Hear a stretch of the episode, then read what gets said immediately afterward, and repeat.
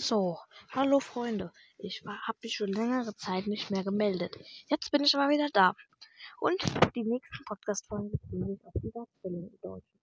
Heute geht es um das Prädikat und das Subjekt. Was ist das Subjekt? Das Subjekt ist immer die Person in einem Satz. Und du fragst danach, wer oder was. Also wenn es heißt, Lucy holt sich ein Eis, heißt es, wer ein Eis? Die Antwort ist Lucy. Und dann ist Lucy das Subjekt.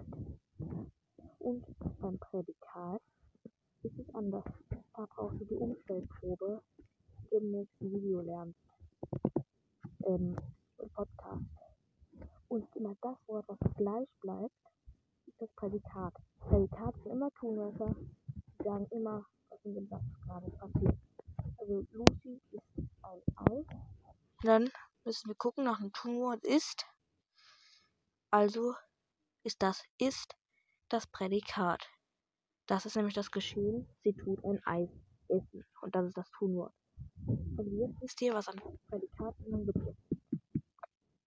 Hört euch die nächste Folge noch an, wenn ihr wissen wollt, wie es weitergeht.